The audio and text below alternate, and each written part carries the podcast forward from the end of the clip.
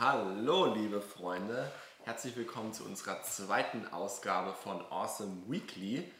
Adrian, über was reden wir heute? Wir werden euch ein bisschen über den chinesischen Markt informieren, warum er interessant ist. Und dann werden wir euch noch zwei Titel aus unserem Aktienfonds vorstellen.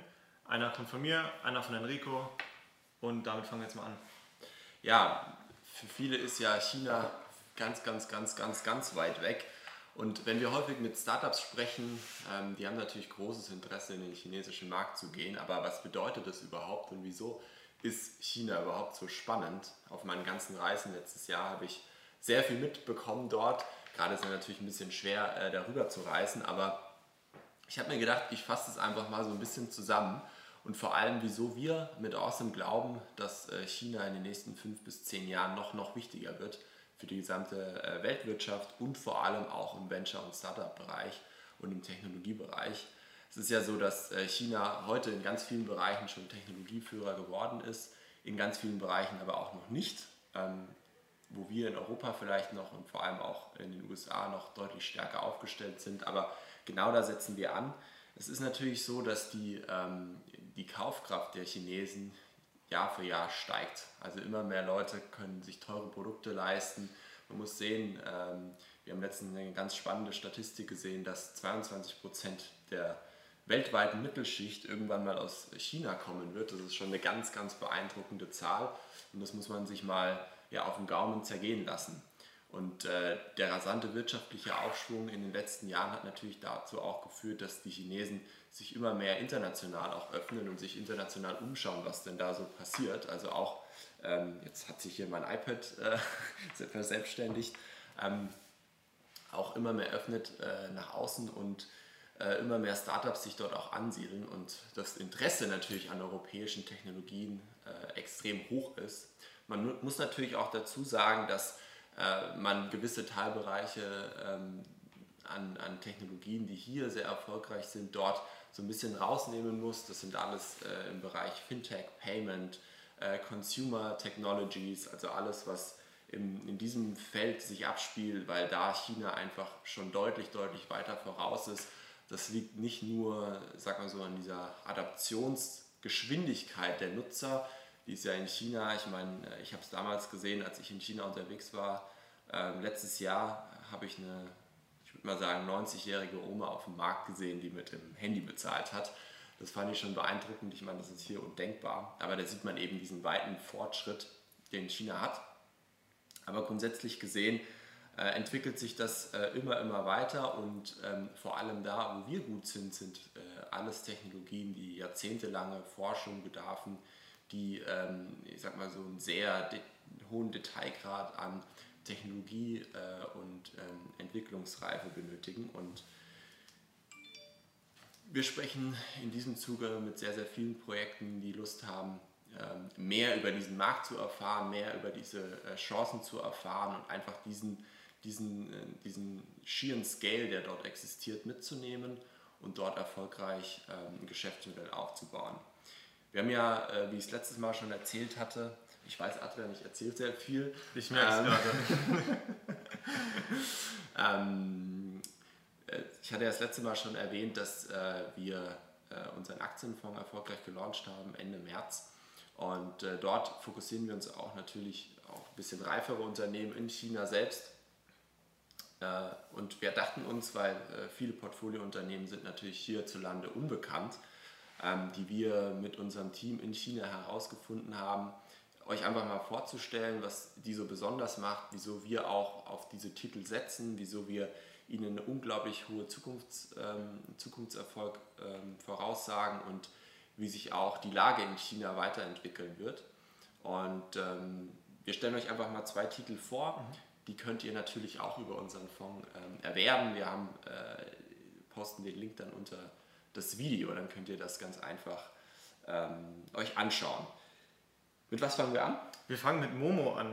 Momo ist für viele schon bekannt durch das Kinderbuch sicherlich. Ähm, allerdings handelt es sich hier um ein Unternehmen aus Peking. Sie wurden 2011 gegründet von drei Gründern. Und Momo ist eine soziale Unterhaltungsplattform, die diverse Dienste anbieten, von Live-Video über Mehrwertdienste, mobile Spiele. Sind allerdings am bekanntesten für deren Dating-App Tantan. Tantan ist vergleichbar mit Tinder, ist sogar von der UI fast das gleiche. Ähm, genau gleiche Aktionen, Aktivitäten hast du auf der App. Und ähm, ist gerade durch die Corona-Zeit unfassbar erfolgreich äh, geworden. Äh, mittlerweile hat die Plattform über 100 Millionen User, davon sind zwischen 10 und 15 Millionen äh, sogar Paid-User, also die dafür zahlen. Und ähm, Corona hat ja in China so ein Ausmaß gehabt, dass die Leute zu Hause bleiben mussten.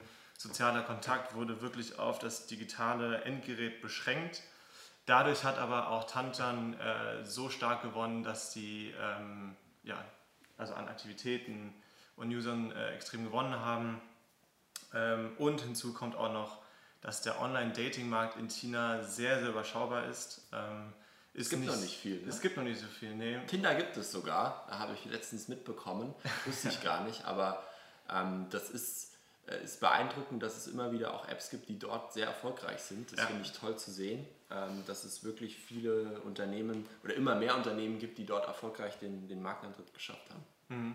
Dennoch sehr überschaubar, also gerade auch die großen Player wie Tencent, äh, Baidu etc versuchen, sich auch in diesen Markt äh, zu begeben. Ähm, allerdings hat da Momo mit Tantan eine, ein sehr großes äh, Feld schon bespielt. Ähm, genau. Ähm, was ich noch sagen wollte, viele Internetfirmen, also nicht nur Momo, profitieren von, von der Corona-Zeit oder durch diesen Lockdown, ähm, sondern eben auch andere. Und ähm, genau, du hast jetzt auch noch eine Genau. Wir werden euch immer mehr auch noch vorstellen in Zukunft. Wir haben jetzt einfach mal zwei herausgepickt, die sich gerade auch sehr, sehr erfolgreich entwickeln. Ähm, die zweite Company, die ich euch gerne vorstellen würde, die ist, kommt nicht aus China, die kommt aus Südostasien, genauer gesagt haben die ihr Headquarter in Singapur, sind aber auch in Taiwan und in allen südostasiatischen Ländern extrem erfolgreich. Ähm, also wenn man sich die, den Kursverlauf anschaut über die letzten fünf Jahre, das ist das schon ziemlich beachtlich. Äh, sind auch außerhalb von, von Asien äh, in der New York Stock Exchange gelistet. Der Titel heißt C Limited. C Limited ähm, ist einer der am schnellsten wachsenden Game, Online-Gaming-Anbieter der Welt. Ähm, ist ein sehr, sehr, sehr spannendes Geschäftsmodell, die das ähm, ähm Online-Gaming auch mit dem Offline-Zusammenkommen verbinden. Also die sind ein ganz großer Veranstalter von Offline-Gaming-Events, die immer bekannter und beliebter werden, weil die Leute natürlich ähm, sich dann doch zusammenfinden und praktisch Gaming und Community miteinander verbinden wollen. Mhm. Ähm, da passiert extrem viel. Äh, Corona natürlich wiederum als verstärkender Faktor. Ähm, nach Corona selbst wird sich der Titel noch weiter erfolgreich entwickeln. Sie haben ganz, ganz viele Expansionspläne. Ähm, was auch spannend zu sehen ist, dass wiederum hier einer der größten oder der größte Anteilseigner ist tatsächlich Tencent selbst. Tencent ist ja mit der Tencent Music Entertainment Group schon selbst sehr stark im Gaming vertreten, ähm, haben unterschiedliche Gaming-Agenturen darunter angeschlossen, entwickeln sehr viele Games ähm, für mobile Endgeräte und sind damit unglaublich erfolgreich. Tencent hat ähm, mit dem Gaming-Part, äh, um so den Übertrag auch auf, Ten äh, auf Tencent zu schlagen, ähm, einen ganz, ganz großen äh, Revenue-Streams über die letzten Jahre bekommen, machen unglaublich viele Umsätze über den Gaming-Part. Ähm, C-Limited, ähm, die Investition darin ist natürlich super vielversprechend auch ähm, für die nächsten Jahre. Äh, grundsätzlich, was man bei C-Limited natürlich sagen muss, ist, dass äh, dieser Titel ist immer noch ähm, sehr jung. Also die Marktkapitalisierung ist um die 20 Milliarden US-Dollar gerade. Ähm, das ist noch ein sehr junger und kleiner Titel. Das heißt auch die Zukunftsaussichten muss man immer mit einem gewissen Risikofaktor betrachten. Ähm, wir haben in unserem Portfolio immer eine gesunde Gewichtung zwischen sehr etablierten Titeln ähm, wie Tencent, Alibaba, aber auch sehr junge Titel wie beispielsweise C-Limited, die wir tendenziell ein bisschen niedriger gewichten, weil wir natürlich sagen, wir müssen äh, für den Anleger natürlich das Beste herausfinden und diese Chancen-Risiko-Verteilung gesund abwägen. Ähm, C-Limited ist so ein Fall, die haben, die haben wir auf jeden Fall mit dem Portfolio. Wir werden hier vielleicht in Zukunft, je nachdem wie sich der Titel entwickelt, die Position noch weiter ausbauen. Müssen wir einfach genauer betrachten. Da sind wir in enger Abstimmung mit unserem chinesischen Team, aber wir müssen einfach ähm, da auf Sicht fahren. grundsätzlich aber sehr spannender Titel, könnt ihr euch anschauen. Ähm, und genau, haben wir sonst noch was zu berichten? Wir können natürlich noch darüber sprechen, ähm, wie es dazu kommt, dass chinesische Unternehmen sich mehr vermehrt auf deutsche Businesses äh, konzentrieren. Ja. ja, ich hatte es letztes Jahr, letztes Mal ja schon auch erwähnt, ähm, chinesische Companies, ähm, ich hatte ByteDance als Beispiel genannt, mhm. ähm, die versuchen ja immer mehr auch dann nach Europa zu kommen. Ähm, Europa ist für die einfach unglaublich spannend. C-Limited zum Beispiel auch Expansionspläne nach Europa selbst. Ähm, es gibt, ja, es gibt einfach sehr, sehr viele Firmen und ähm, wir erwarten da ja, in Zukunft einen ziemlich starken Zustrom. In den nächsten fünf bis zehn Jahren wird sich da sehr, sehr viel entwickeln. Ja, liegt vor allem auch daran, dass ähm, gerade chinesische Firmen erstmal einen lokalen Markt haben, ähm, der sehr, sehr groß ist mit sehr, sehr vielen Nutzern. Und ähm, sobald das Produkt im lokalen Markt getestet wurde, mit so einer hohen Anzahl an Nutzern, sind sie eben bereit, auch in den westlichen Markt einzusteigen. Wobei natürlich auch einige Barrieren dazwischen stehen.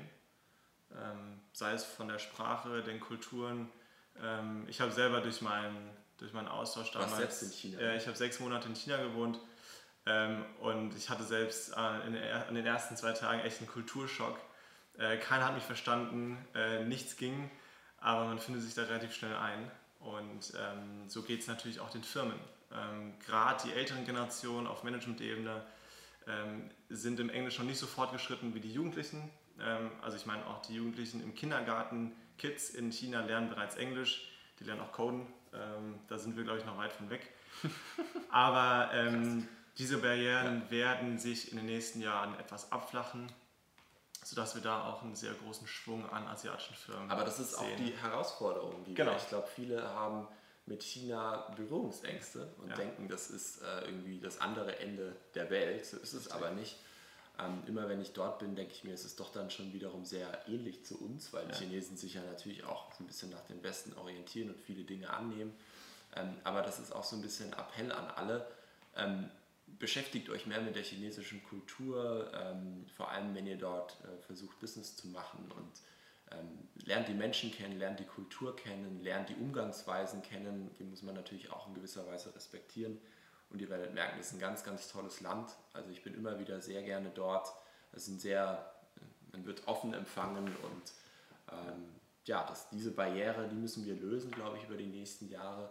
Und ich glaube, dann ähm, schaffen mit Europa, mit Deutschland, mit, mit der Startup, mit der Unternehmenswelt einfach einen ganz erfolgreichen Kurs und äh, können beidseitig profitieren.